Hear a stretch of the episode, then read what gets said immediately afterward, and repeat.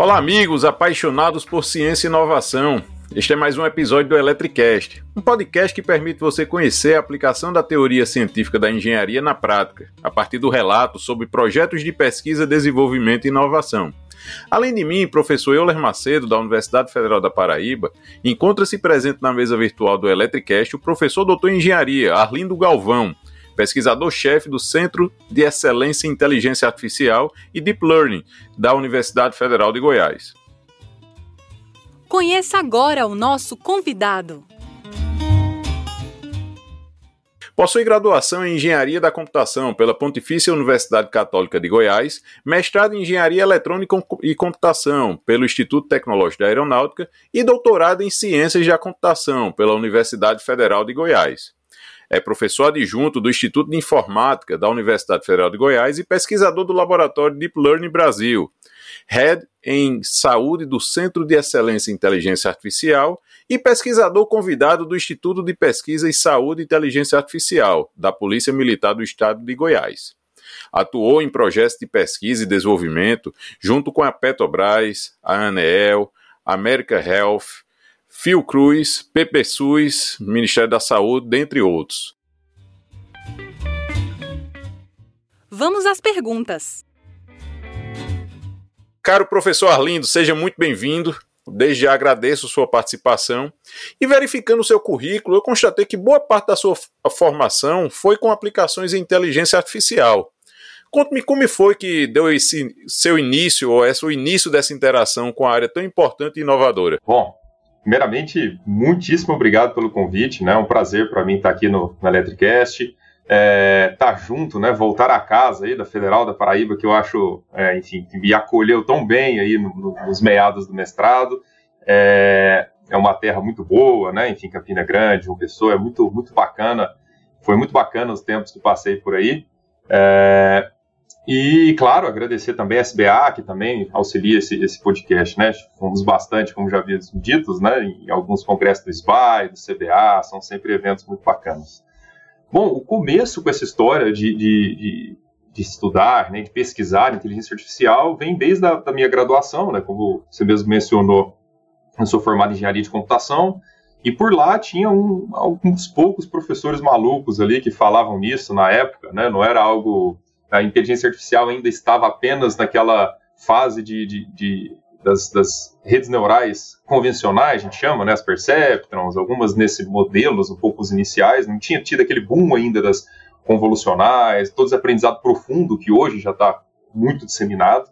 Então, é, eu me interessei um pouco por isso, fui atrás da, do professor da disciplina, um outro atrás, a, assim, atrás de outro professor ali de orientação, e na iniciação científica caiu um problema e acho que aí sim veio a minha paixão por não um estudo teórico, como era sempre difundido nas disciplinas, né? Eu já comecei um pouco com esse lado da administração científica que o professor me deu um problema, assim, claro e prático no colo, assim, né? Tinha uma pessoa da pós-graduação que precisava resolver algum tipo de modelagem para, na época, é, era um estudo baseado na alimentação de, de mulheres grávidas, é, em, que estavam fazendo tratamento de fertilização. Então, o quanto os hábitos alimentares influi, faz, tinham influência, ou se era possível manter um score ali para a gente definir, então, o tratamento dessa paciente. E eu me vi naquela situação, naquela sinuca de bico, né? Aquela primeira contato com a ciência, de que, nossa, mas tá, onde é que eu acho o livro para fazer isso? Falo, não, então, não tem livro. Ah, mas então tem algum lugar que eu possa ler e me basear? Não, então, não tem. A gente tem que descobrir isso junto, né? Eu falei, cara, que coisa maluca isso, né? Isso é muito legal, isso foi desafiador. E no final da iniciação científica a gente começou a ver sentido naqueles estudos, né? Tudo isso fez muito sentido na minha cabeça, que a gente fez um modelinho simples de a base de regressão, enfim, para aqueles que não entendem esse, esse tipo de modelagem, é um modelo bem simples, antigo, de entrada, quase que estatístico, vamos dizer assim, mas a gente já consegue fazer predições com aquilo. Então, com aquilo que, a, aqueles dados, né, aquela tabelona no Excel que já apareceu para mim, é, a gente começou a ver sentido no que ela se alimentava. Então, as bases em cafeína e alguma coisa reduzia ali a quantidade de ócitos maduros, né, que vão se transformar em, em, em, em de fato, é, é, enfim, fatores positivos para que o tratamento siga adiante, né? Então ela toma ali gonadotropina, a gente fez todo um estudo estatístico, correlação, então essas coisas foi aparecendo para mim, assim, que antes era tudo mágico, né? Começou a virar algo lógico e, e plausível. Então, a partir daí acabou, né? Aí a gente é contaminado pelo esse espírito desse desafio, as disciplinas passam a ser mais simples, né? Ah, tá, beleza, né? Acho que a pesquisa é mais legal, então a gente começa a inserir nisso, né? O culpado disso é o professor Dr. Clarimar, José Coelho, que talvez nos veja também. Ele que é o, o, grande responsável por essa inserção. Hoje somos amigos, é padrinho de casamento meu também, então ó, é, foi por aí. E a partir disso a gente fala em meados de 2005, vamos datar aqui, né? A nossa, a gente não é velho, a gente é antigo, né? Eu pelo menos assim, foi esse 2005, então você ver, né? Já tem aí 16 anos, mais ou menos, que a gente está nessa área aí, nesse, nesse mundo da, da IA. Ah, excelente. Então, ah, esse direcionamento para a área da saúde se deu já desde a, a, iniciação científica e foi só aprofundando. Pois é, foi, foi um excelente começo, assim, né? A minha, a minha influência para vir um pouco para a saúde, é, ela se deu também no decorrer disso, porque logo depois disso eu fui para um TCC, emendei essa mesma temática no mestrado, mas ligado um pouco mais para o lado da química até, né? Lidar com quimiometria, ou seja, desenvolver modelos de inteligência artificial de novo, né, ali das, das biomédicas eu dei um outro saltozinho para química e bioquímica nesse, nesse, nesse status, mas e aí eu pude ter essa relação muito bacana com a Federal da Paraíba, né, professor Mário Gulino, que, que nos recebeu aí, é, para gerar modelos de reconhecimento de padrões e inteligência artificial em prol dessas predições a nível químico. Só que um dos fatores que me impulsionou muito também foi, acho que muitos da medicina é assim, né? às vezes gosta da ciência, às vezes passou por alguma dificuldade a nível de saúde e foi parar nesse lado, que é, foi muitas vezes meu pai foi diagnosticado com câncer, né, e, e assim, ele teve um tratamento muito, foi um pouco tardio, né, eu já acabei perdendo meu pai já faz 12 anos agora, dia 30, fez, é, e assim, é, nós éramos muito próximos, claro, né, então foi uma relação muito difícil nessa fase da vida aí, mas assim, aquele negócio, um engenheiro dentro do hospital é um cara extremamente frustrado, né? Ele vê N processos movidos a papel, a várias coisas imprecisas, né, relativizadas, que a gente da Exatas olha isso com, com, assim, com os olhos muito frustrados. Né? Cara, a gente pode intervir em muita coisa aqui. Então isso foi, acho que também serviu como, como prévia, né, como estímulo, é, já vislumbrando esse cenário. Então, depois do mestrado, é, eu tive alguns, é, nessa época também, participei de alguns projetos é, na parte de engenharia biomédica, por ali, e acabei seguindo então para um doutorado nessa parte diretamente de engenharia biomédica. Claro que foi um doutorado em ciência da computação, mas toda a aplicação que, que fiz até então foi aplicada à, à parte de epidemiologia, né, modelos ali é, focado para esse tipo de dinâmica, ou outras aplicações também, né, diversas aí que a gente pode trocar uma ideia. Então, sim, teve vários vários aspectos que me motivaram a, a tentar colaborar né, com a área da saúde, que eu acho é, de extrema importância também para todos nós. Ah, excelente e, e, parabéns aí pela trajetória. Perceptível, Arlindo, quando a pessoa gosta do que faz. Então, é, é possível também verificar isso aí pela sua fala e, assim, de, do, só, só lhe parabenizar. E também, é, Arlindo, você comentou que, que fez vários projetos e que teve, vamos dizer, alguns resultados bem interessantes. Você poderia nos citar alguns é, exemplos de projetos que iniciaram dentro do laboratório e que chegaram à sociedade? Sim, sim. Isso, essa é uma das grandes. É, prazer, eu acho que a gente tem, né? Em ver isso aí. Eu sou muito adequo a, a esse tipo de, de pensamento, sabe? Eu acho que pesquisa que vai para uma gaveta, que vai para um armário, né, uma tese que vai para isso tudo, seja ela mestrado, doutorado, o que for, ela tem que voltar para a sociedade de algum modo, né? Então, é, de alguma maneira, isso tem que ser útil para a sociedade, né? Em geral, a sociedade quase que é, paga os nossos estudos, né? Muitos dos alunos de pós-graduação hoje são bolsistas e tudo, e tende a ter uma dissertação, uma tese muito complexa, ou enfim, que, que não resulta nessa ponte, assim. Eu acredito muito, pelo menos nos meus orientandos, seja na, na graduação, na pós, eu viso muito passar essa impressão para ele. Falar, olha, por mais que a nossa temática tá lá no estado da arte, né? Tá lá no que é mais mais complexo, vamos dizer assim, cabe a nós, pesquisadores, fazer essa ponte, né? fazer essa tradução. Se hoje a gente pensa que, o, que talvez a sociedade e a academia está distante, a gente tem uma parte dessa culpa aí, né? de tentar trazer isso para próximo. Então, alguns projetos resultantes desse, desse trabalho na área da saúde, por exemplo, eu gosto muito de citar uma das parcerias que você comentou que a gente tem com a Fiocruz, em algumas doenças por exemplo, negligenciadas, como a leishmaniose. Né? A leishmaniose é, é uma doença baseada em protozoário, né? E tem uma, um ciclo de vida ali por um mosquitinho. Mosquito palha não é muito nome bonito, não, mas vamos dar esse, esse apelido a ele aí. E, e assim, ele vai lá, pica o hospedeiro, que pode ser em alguns mamíferos, né? Cachorro, ser humano, roedores. E ali ele deposita esse protozoário, esse protozoário volta, enfim, faz todo esse ciclo, não vamos entrar muito nessa área. Mas o que, que é o bacana disso, né? É, o que, que computação poderia ajudar nisso, né? O que, que inteligência artificial poderia ajudar nisso? Nós temos uma, uma, uma dificuldade muito grande em, por exemplo, gerar algumas drogas para auxiliar esse paciente. Então, imagina assim, né? Se você é contagiado por isso aí, é uma doença extremamente heterogênea, porque tem pacientes que não, não é, de, dão sinal ao sistema, do, sinais e sintomas, alguns, ou seja, a pessoa não sente nada, é, durante, sei lá, 20 anos. Então, é, por exemplo, você não tem muito o que fazer porque a pessoa nem descobriu que tem. Ou, em questão de um ano ou dois, a pessoa está quase num estado gravíssimo ali a falecer, né? A gente tem ali a leishmaniose cutânea, que esse protozoário começa a destruir alguns órgãos fundamentais. Ou ainda a, a, a, a cutânea, desculpa, na pele, né? Que dá ainda uma qualidade de vida muito ruim para os pacientes. Ou a visceral, que aí sim, né? Pega alguns órgãos específicos que pode ainda colocar a vida do paciente em risco. E o tratamento é aquele mesmo de 100 anos atrás, lá do, do, da Fiocruz ainda, quando ela foi, foi, foi gerada ali, então, que tem 50% de eficácia.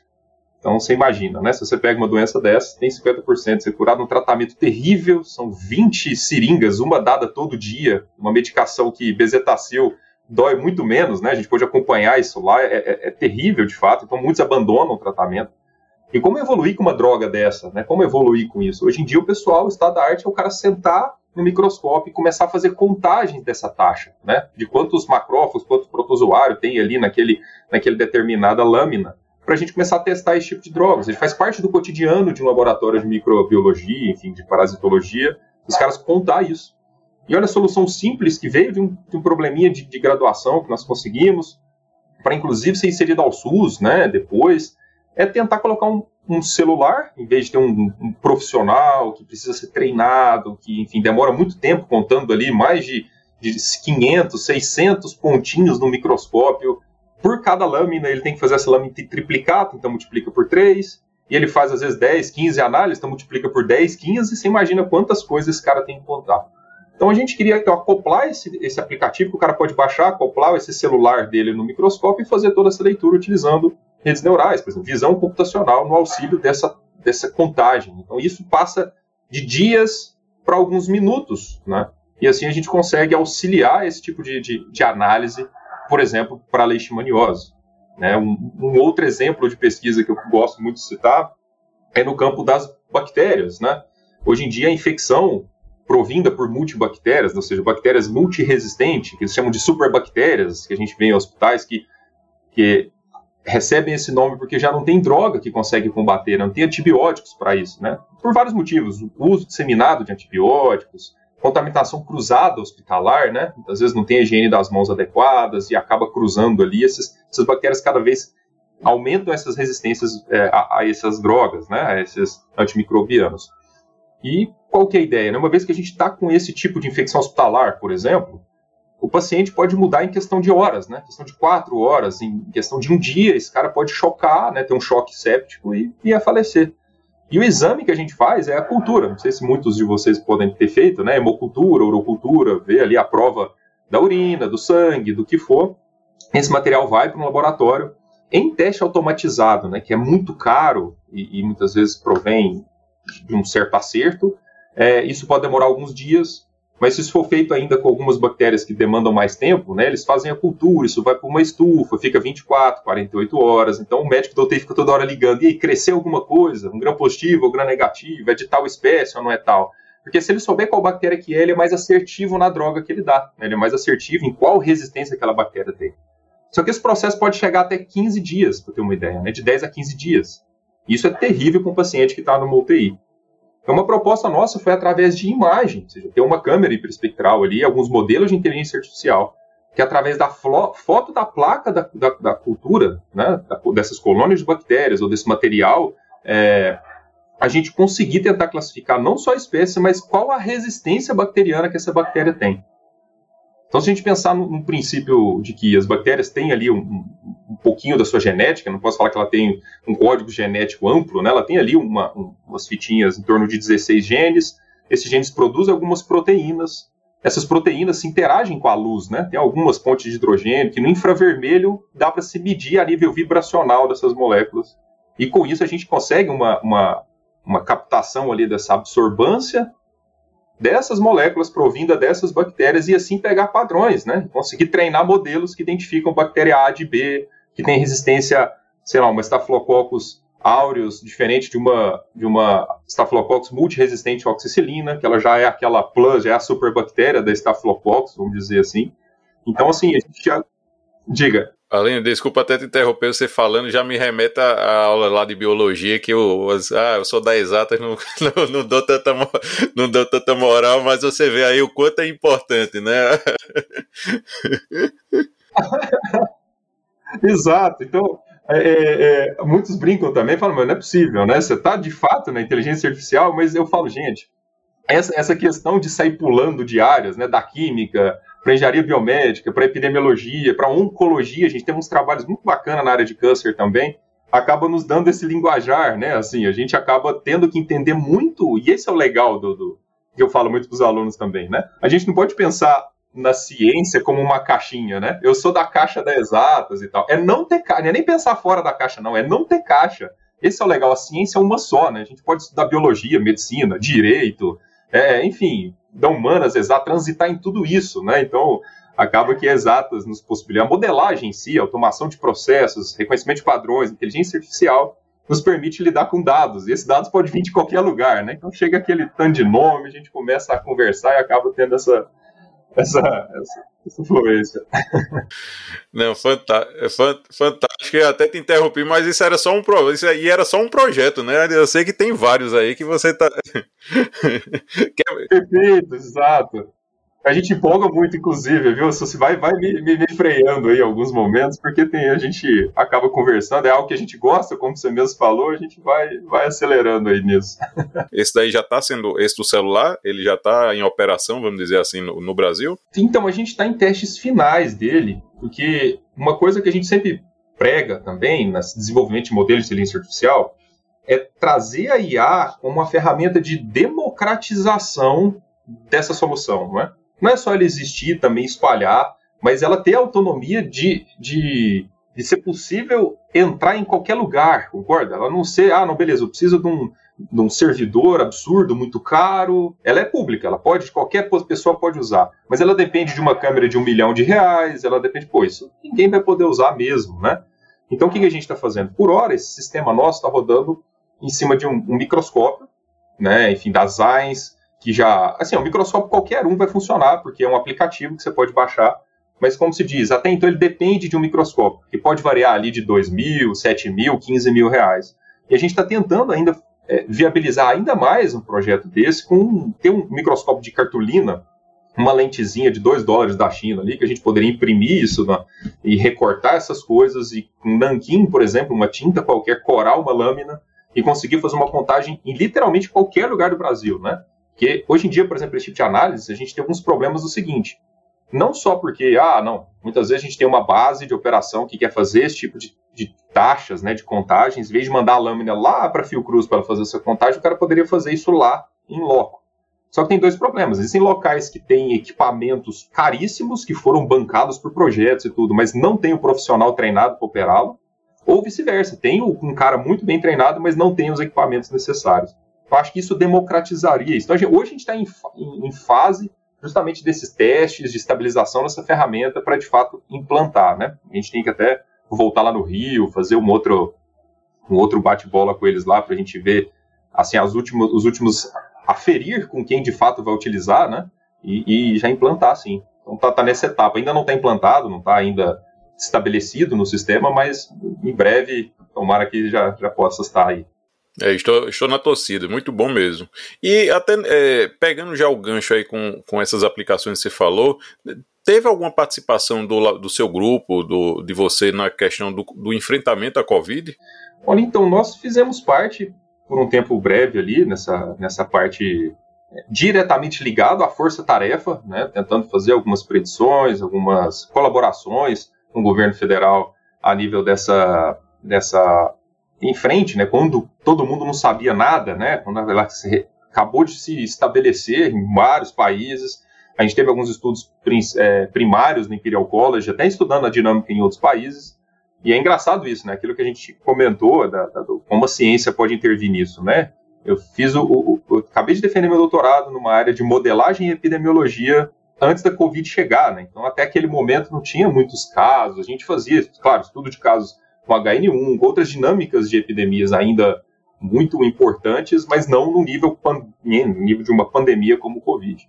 Então quando ela chegou, a gente aqui da, da UFG, do INF, a gente conseguiu trabalhar um pouco com esse tipo de dados, colaborar com o HC, né, o Hospital das Clínicas aqui é, em Goiânia, também um campus da, da, da, da, da Federal. Então a gente conseguiu sim colaborar com algum, alguns modelos. Né? Se a gente for pensar a nível do, do, que foi feito, né, a gente tem alguns modelos clássicos, é, que acho que quase todo mundo começou a ver, né? Foi engraçado isso, que a gente eu consegui, antes no doutorado, meio que falava sozinho, né? E de, ali ninguém, ninguém sabia nada de epidemiologia, né? Aí depois da pandemia, putz, muita gente virou expert, vamos botar entre aspas aí também, nesse, nesse ramo. Mas foi legal ver, por exemplo, minha mãe, que via notícias que não, não via nada disso, falando sobre achatar a curva, né? Então o pessoal começava a ver isso, pô, mas como assim a curva aí, né? De um modelo que vinha lá clássico, modelo de 1927, né? Kermack e McKendrick, que é o modelo SIR, S-I-R, né? que é suscetível, infectada, recuperada, essa ia, ia infectada, então a gente viu que a curva subia demais e tinha que abaixar, porque senão o sistema de saúde colapsaria. Então, esses modelos clássicos tiveram algumas contribuição, contribuições antes, e a contribuição pequenininha que a gente pôde dar é uma alternativa a isso, que é tentar estabelecer, na verdade, uma dinâmica epidemiológica, como se fosse, eu brinco que é tipo uma matrixzinha, né? a gente levanta uma, uma, população inteira virtual, uma vez que a gente não pode ficar testando droga e ver se a pessoa morre ou não, né? Isso aí é terrível. A gente tem até algumas polêmicas atuais, né, de teste de, disso em humanos, enfim, não vamos nem entrar nesse mérito. Mas a gente faria esse cenário virtualmente, né? Então pessoas nascem, morrem, nascem, morrem, e ao final a gente vê ali qual seria a melhor estratégia de vacinação para isso. Então a gente consegue conseguiu colaborar um pouquinho nisso, mas é, eu acho que a, a Covid é fantástica é, para nos dar essa prova do poder da ciência, né? Do poder da multidisciplinaridade, da gente só conseguir chegar onde estamos, para você ver, né? Em geral, nos fármacos, que a gente tem alguns projetos também nessa parte, estabelecer droga e inteligência artificial, assim, modelos desse tipo, auxilia e muito. E se mostrou muito, muito ativa nesse sentido da Covid, porque, em geral, para a concepção de um determinado fármaco, até você pegar ele na prateleira, vocês vão pensar em Estados Unidos, né? Você vai lá, passa no FDA, faz todos lá em torno de 30 anos. Da concepção lá na academia até chegar na prateleira. É, se a gente agilizar isso muito, a gente consegue isso de 15 a 20. A gente conseguiu seis exemplares de vacinas em um ano. Sim, um ano e pouco. Então, isso é, isso é, é, absurdo, até a nível conspiratório, né? Tem gente que fala que não, não é possível. Tem pessoas que têm assim, tem uma tecnologia absurda para monitorar você com chip numa, numa vacina, mas, é, enfim, mas não teria capacidade de gerar a vacina em si em um ano, né? Então é meio contraditório esse raciocínio. Mas é, é muito legal ver isso, porque modelos de inteligência artificial possibilitaram a combinação molecular, os resultados de toxicidade de 1 milhão, 2 milhões, 10 milhões de testes para algumas centenas. Então a gente já conseguiu ser bem mais assertivo nos testes e o que seria o que tinha que ser feito. Né? A gente já tinha uma bagagem muito grande com outros vírus da gripe e tudo, mas com certeza a IA facilitou muito isso. E essa contribuição que a gente fez, não só nesse, nessa questão de predições de dinâmicas epidemiológicas lá no começo, a gente acabou de ter essa semana um artigo, um artigo publicado também é, a respeito do diagnóstico é, da da Covid especificamente com o seu principal sintoma, que é a anosmia, né, a perda de olfato. Então a gente tinha ali um N de mais de mil, duas mil pessoas e conseguimos montar um modelo preditivo que conseguiria até então, com algumas premissas, alguns exames precoces, em torno de uma, de alguns dias antes, é, já começar a ver essa, essa, todos esses parâmetros, né? E, e, auxiliado pela anosmia, claro, né? Então a gente tenta prever, na verdade, a anosmia do paciente mas que já estaria associado a um possível Covid. Então a gente consegue, através de modelos de IA, tentar fazer alguma, algum modelo que nos auxilie a, a, a detectar, né, a diagnosticar como um teste alternativo, sem ser o de sangue, né, o de, de mucosa, o, PC, o, PC, é, PCR, né, que a gente fala isso, perfeito. Isso, RT-PCR. É, eu, eu também acabei entrando também nessa parte, vamos dizer, pelo menos um pouco, não a, na profundidade que você, você teve, mas só de, na tentativa de realmente ajudar um pouco o enfrentamento. Então, aqui nos laboratórios saíram de respirador a capacete de ventilação não invasiva, a face shield. Então, tiveram outros produtos que a gente utilizando prototipagem digital conseguiu contribuir de alguma forma aí nesse momento tão crítico que a gente estava vivendo. E, e falando até de, de assim, de infraestrutura, como que é, você hoje também já aí todo mundo tem ciência que para fazer as coisas fazer sozinho a gente não consegue chegar muito longe. Então hoje na, nesse centro de, de excelência em inteligência artificial, é, professor Arlindo, quantas pessoas hoje quantos, atuam nesse laboratório? Qual é a infraestrutura que vocês possuem? Então hoje nós temos um, um time é, administrativo, vamos dizer assim, né, de nosso diretor, o Anderson é, mas, enfim, tem alguns coordenadores de área, então quando eu falo ali na, nessa chefia, entre aspas, eu estou ali como head na parte de saúde, né, os projetos envolvendo saúde, a gente tem outro head só em, projetos é, de elétrica, de geração de energia elétrica, geração e transmissão, enfim, e, e N outros, mas no CEIA em geral, CEIA, essa sigla de Centro de Excelência em Inteligência Artificial, no CEIA hoje nós estamos com 250 pesquisadores, é, em, em torno ali de 20 projetos em andamento, então, claro, alguns começando, outros já terminando, mas agora, por exemplo, nós temos 20 projetos em andamento cadastrados e nisso em torno de 12 ali coordenadores coordenando esses projetos. Né? Então, se a gente for falar uns 12 coordenadores head de projetos em si, mas se for ver o todo, a gente tem em torno de 250 pesquisadores dentre, enfim, de, toda a cadeia. Então, a gente tem alunos de graduação, alunos de pós-graduação, né, é, enfim, professores convidados, pesquisadores mesmo, né, então é, é, um time bem grande, que com certeza a gente não faria nada, nem um décimo do que a gente está contando aqui sozinho ou com poucas pessoas ali, né?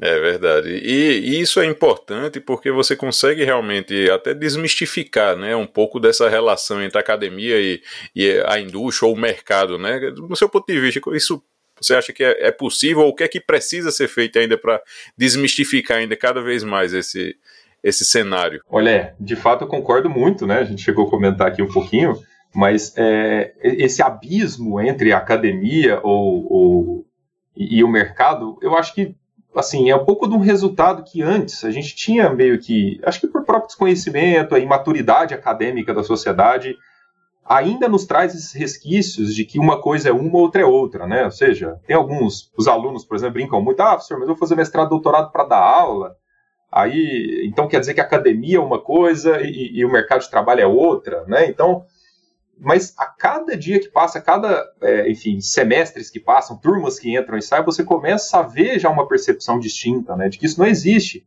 As empresas hoje, por exemplo, o mercado hoje, os problemas ficaram cada vez mais complexos que nem o mercado consegue resolver.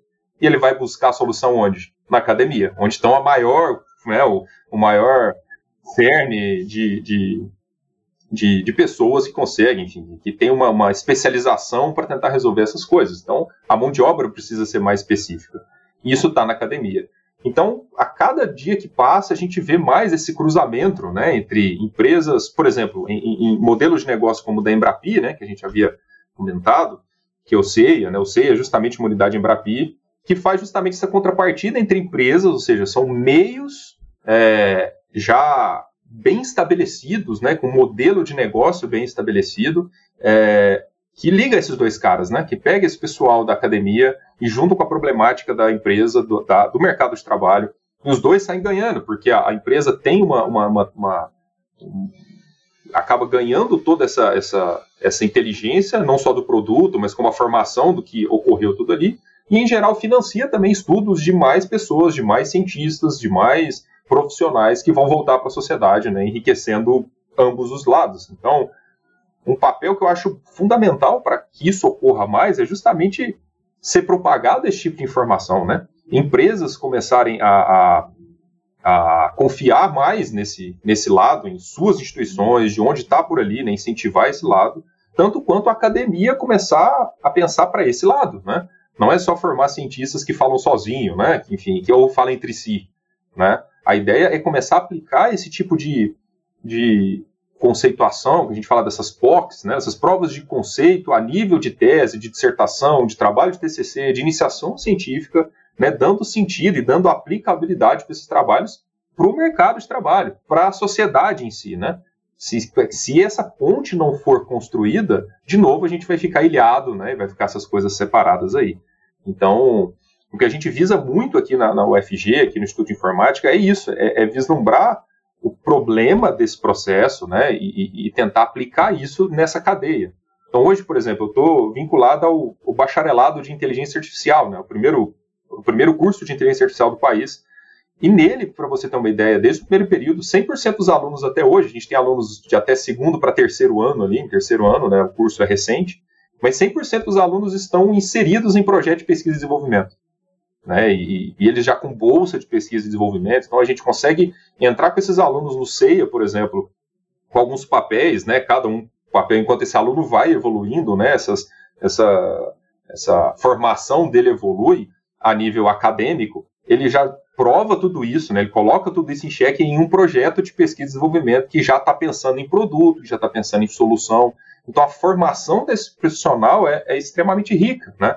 Ele não vai saber essa diferença entre mercado e academia. É tudo uma coisa só. Né? Eu só escolho a via. Eu quero começar via mercado e aprender institucionalmente na empresa, ou se eu quero atuar no mercado já atuando diretamente nesse lado acadêmico, pensando em resolução de problemas, pensando em resolução de projetos. E assim lá na frente, você já começa a ver empresas criando departamentos de pesquisa, de, de pesquisa, desenvolvimento inovação em empresas, ou seja, contratando pesquisadores. Ele não quer um cara viciado um cara por esse lado, ele quer um cara que já tem essa formação acadêmica em uma empresa e vice-versa, né? E até a academia já pensando em planos de negócio, né? em contratação de profissionais é, com experiência de mercado para fazer essa ponte. Então, eu acho que as engrenagens estão se encaixando, sabe? Hoje em dia, eu já consigo vislumbrar soluções como essa, essa, essas unidades em Embrapi, soluções alternativas ao pouco incentivo que a gente tem do governo, via, enfim, CNPq com pouca verba, editais cada vez mais difíceis, mais escassos. Então, a gente começa a ver alternativas de parcerias com o mercado ser um crescimento exponencial, tanto para a ciência quanto para soluções para a sociedade. É, e uma coisa também que, que eu acho importante nesse modelo é um, acaba sendo um círculo virtuoso e além também de gerar novos negócios, é, gerar startups e essas startups elas vão tendo ciclos de aceleração e quando vê a gente espera ter realmente empresas muito, é, vamos dizer, conceituadas e empregando pessoas, né? Um, uma um grande, vamos dizer, inquietação pessoal que eu tenho é justamente, você falou que é, já no início a gente daqui do, de João Pessoa, da Paraíba, muitos colegas meus não acabam não tendo oportunidade de ficar na região por conta justamente de não ter indústria, de né, esse modelo, vamos dizer, de, de trabalho passado é muito dependente disso. Então, a partir dessa, dessa inovação, as pessoas estão começando a ver que é possível se empreender, também fazendo com que é, possam ficar no lugar onde eles queiram e produzir. Então, isso eu acho muito bacana, essa, essa retenção de cérebros no Brasil, né, Arlindo? Perfeitamente. Eu, eu conto até um caso curioso disso, para você ver.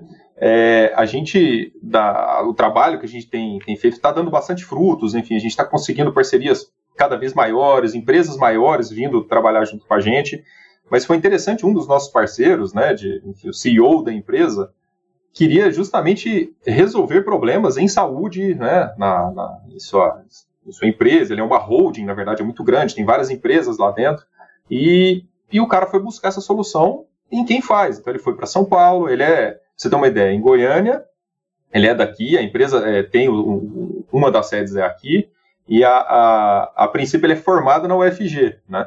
E aí, mas ele foi em São Paulo, ele foi em Campinas, ele foi aqui no NB, ele faz curso anualmente em Harvard de atualizações disso, então ele tem uma network gigante e nada de encontrar um time que, enfim, resolveria aqueles determinados problemas, aquelas demandas que ele quis. Até que, você vê, ele precisou estar lá nos Estados Unidos, numa sala de aula, acho que não sei se é a Harvard Stanford, que ele faz alguns cursos nesses, algumas atualizações lá que ele faz nisso, tinha um cara também brasileiro, falou assim, ó, oh, você não conhece um time lá de Goiânia? Ele falou, não, Goiânia não é possível, né, que lá em Goiás, lá de onde eu saí, inclusive, teria um time capaz disso, e voltou. E a gente já está quase cinco anos em PIDs, né? Já retroativos, já, já fazendo soluções, implantando já na cadeia de mercado, já sendo vendido produtos em cima dessas soluções, é, voltando para a terra dele. Ele fala assim, ele mesmo brinca, ele fala, não acredito que eu saí da UFG, rodei o mundo e voltei para o UFG de novo para a gente conseguir solucionar isso. Então, é justamente o que você está falando, assim, casa perfeitamente. A, a, a, essa, esse ciclo é justamente, inclusive, para descentralizar essas coisas, né? Hoje a gente tem é, laboratórios, até da USP, Unicamp, tudo nos procurando para fazer parceria. Então você vê a coisa começando a descentralizar desses meios, sul, sudeste, né? Vindo para centro-oeste, norte, nordeste, isso é isso é fantástico, assim. E eu acho que isso é impulsionado por isso mesmo, né? A gente conseguir transformar isso em spin-offs, em startups, em frentes é, até autossustentáveis, porque hoje em dia a gente começa a ver alunos nossos saindo e não sendo contratados pelas empresas por opção, que a empresa está ali, inclusive ofertando salários altíssimos, eu falo, não, eu vou é criar a minha, porque essa solução ninguém tem.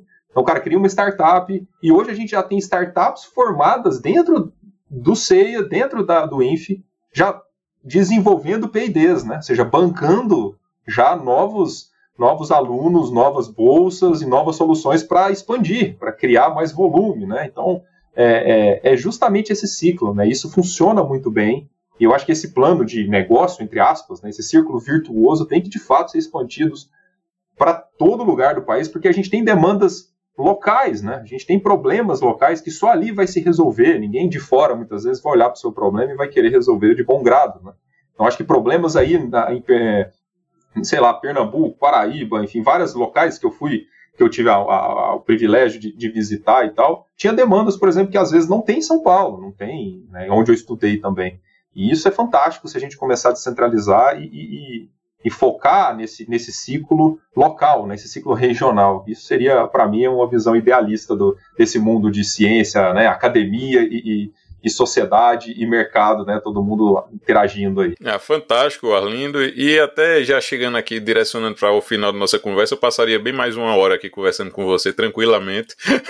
e eu queria saber para os alunos ou profissionais que desejarem atuar nessa área de inteligência artificial aplicada à saúde, quais são as dicas que você dá? Olha, é, a primeira coisa, comece né? Eu tenho muitos, muitos alunos, muitos colegas que perguntam, ou às vezes, né, a gente em alguns projetos vê, a gente tem alguns projetos na parte também é, jurídico, né? Então tem alguns advogados frustrados que, pô, eu queria mexer com ciência de dados, eu queria mexer com ciência artificial, ou médicos, né, e, e outras pessoas.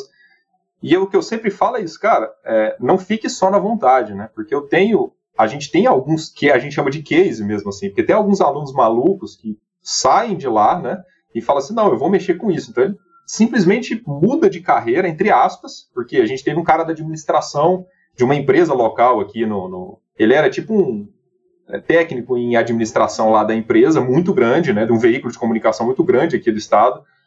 E ele saiu de lá e veio fazer uma disciplina como aluno especial de Deep Learning, é, assim, sem saber programar, pra você ter uma ideia. Ele não tinha a mínima noção de onde ele estava. E o cara ralou muito, ele estudou muito, conseguiu se virar ali mesmo e pegou o case da empresa dele, levou para lá e tipo levou a aumentos a nível de lucros de mais de 60%, assim, né? 60, 70%. Os caras olharam e falaram, nossa, né? Tirou ele lá de técnico, levou ele para head em tecnologia, um cara da DM, assim, você vê. E sem preconceito algum, mas essa é a flexibilidade disso, né? Eu acho que o pessoal que às vezes tem algum medo de olhar esses modelos, nossa, eu vou ter que estudar todos os cálculos, eu vou ter que estudar todas as álgebras, eu vou ter que entender todo mundo antes de ir para cá. Não, não pensa assim não, né? A parte de IA hoje em dia ela já está bem mais segmentada, ao qual profissionais de outras áreas já podem atuar nisso, né? Uma, uma, prova, inclusive, disso é que a gente tem aqui no FG uma disciplina de núcleo livre, eu não sei se aí também na, na UFPB tem também, né? Que, enfim, qualquer aluno de qualquer curso pode pegar, mas a gente desenvolveu duas disciplinas de, de núcleo livre, é, uma delas é o ministro, né? Uma, por exemplo, é a inteligência artificial para não programadores. A gente tem maneiras de se desenvolver isso e aí tem cursos de todo lado. E a gente também fez um para IA aplicada à saúde. Então, ali, nessa, nessa disciplina que eu leciono, vem, vem médico, né? vem aluno de medicina, aluno de biotecnologia, aluno da enfermagem, aluno é, de design de moda, que interessou pelo assunto. E a cada vez mais tem vindo alunos que falam, olha, eu acho que eu quero isso aí. E a gente começa a ver, então, essa migração de toda essa cultura rica que ele tem daquele curso dele anterior, né? Vindo para a inteligência artificial e somando ainda mais. Que é aquilo, né? Imagina um médico que tem todo um conhecimento médico, sabendo ciência de dados. O quão potencial desse cara tem para a área, né? Para agregar nisso. Então, advogados, direitos, eu acho não só eu, né, a Gartner e mais alguns outros caras que já narraram aí que em sete, seis anos, medicina, direito, essas coisas como conhecemos hoje não vai mais existir, porque vai acabar que esses modelos, é, o conhecimento, tanto do uso quanto do desenvolvimento, vai ser um pré-requisito para esses profissionais trabalharem, né? Então a dica que eu dou é justamente comece a emergir nesse mundo, né? se começa a criar munições aí disso, né? Participe de grupos que envolvam essas áreas de tecnologia, de automação de processos, de reconhecimento de padrões, de uso de inteligência artificial em geral, não só em IA, né? Que essa é a beleza também dessa área da ciência, né? Uma vez que vira dado, você trabalha em qualquer coisa, né? Qualquer coisa pode virar dado, em qualquer área, não só a saúde. Então, a saúde mesmo hoje já está sendo vislumbrada nisso, né? qualquer dado seu pode ser usado para a saúde, né? Dados monetários, por exemplo, já dão indicativos do que você se alimenta e do como você se alimenta, já pega seus hábitos alimentares e assim de vida, e assim já começa um adicional para predição de doenças futuras. Então, eu acho que, de novo, é, é a gente começar a pensar dessa maneira, buscar cursos online, a gente tem diversas né, plataformas já oferecendo esse tipo de curso, tentar se vincular a um instituto, ou seja, eu acho que o FPB tem aí na, na, na computação, aqui na informática a gente também tem essa ideia de, de, de disciplinas, tem vagas para alunos especiais que podem vir cursar disciplinas com esse perfil, que é bem hands-on, né, bem o cara testar, trazer o problema dele para tentar resolver, é uma maneira da gente entregar isso, democratizar esse conhecimento para a sociedade. Então essa é a dica que eu dou, assim, é tentar perder um pouco o medo, porque de fato parece ser muito mais complicado do que é, e se, se munir disso, né? Se, se nutrir desse meio, assim, de pessoas que falam disso, né? De material disso, de estudar dessas coisas e buscar, enfim, a, pessoas como o professor Eulaí, que já, já, já, já manja muito dessa área tecnológica, que acho que, que, é, que é sucesso, né? A gente, a gente se encontra já já de pau a pau. Assim. Esse CEO que eu comentei com você hoje em dia, ele é médico, mas se você conversa com ele, ele é um profissional da tecnologia. Assim. Acho que ele não exerce medicina há muito tempo. Então, é, esse, essa multidisciplinaridade eu acho que é o, é o segredo para para hoje em dia, né, não ter mais ciências puras, né? Cada vez a multidisciplinaridade a gente tem contribuições maiores, assim. Então, é, vamos cada vez mais conversar com outras outras áreas, né? Mudar de áreas, mudar de carreira, eu acho que que, que faz parte do crescimento aí. É, aprender a aprender sempre, né, Arlene? É, é importante. Perfeitamente. Resumiu tudo. Exatamente isso. Arlindo, muito bacana. Muito obrigado pela, pela participação. E até chegando já finalzinho aqui do nosso episódio, eu gostaria de, de informar que esse episódio do Electricast conta com o apoio da SBA, a Sociedade Brasileira de Automática. Para quem não conhece, a SBA tem um objetivo primordial de promover a ciência e a tecnologia de controle automático e suas aplicações em sentido amplo. Foi fundada em 1975 para atender a necessidade de intercâmbio entre os especialistas brasileiros, atuantes na área de automação e controle, e entre seus pares internacionais, representada pela International Federation of Automatic Control, IFAC. Então, visite o site é www.sba.org.br e conheça um pouco mais sobre nossas áreas de atuação. É, professor Arlindo, muito obrigado mais uma vez pela sua participação. E caso algum ouvinte ele deseje obter mais informações, conversar com você, como é que ele pode se conectar? Não, maravilha. É, bom, obrigado eu. Para mim é um prazer né, estar aqui novamente. É, acho que é um papo bacana. Se alguém quiser, enfim, trocar alguma ideia, pode procurar no LinkedIn, por exemplo. Eu acho que passar mais vias aí, eu acho que três tá bom, né? Acho que o LinkedIn, acho que Arlindo Galvão, me acha lá tranquilo. É, eu queria também divulgar o site do, do INF, né? A gente tem o INF é, lá da UFG também, só jogar no, no, Google, qualquer fonte, a gente já tem lá o nosso inf.br. É, Nós temos também o centroceia.org, que eu acho legal, se o pessoal quiser conhecer, aquela, né, o Centro de Excelência de Inteligência Artificial.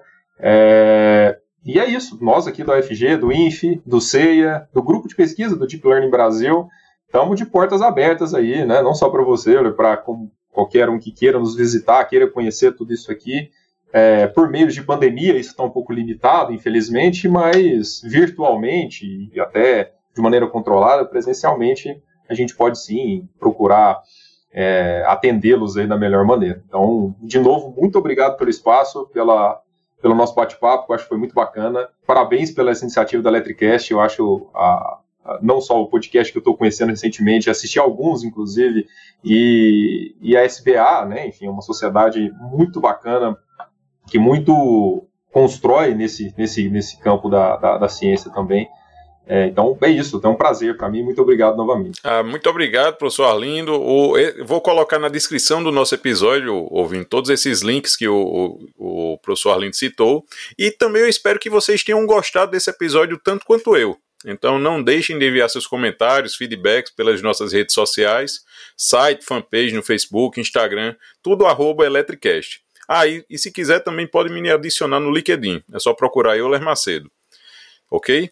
Para você ouvinte que estiver curtindo pelo, esse episódio pelo Spotify, não esqueça de clicar lá no botão seguir. E se você estiver ouvindo pelo iTunes, deixe suas cinco estrelinhas e comentários que vamos ler tudo. Um grande abraço e até a próxima.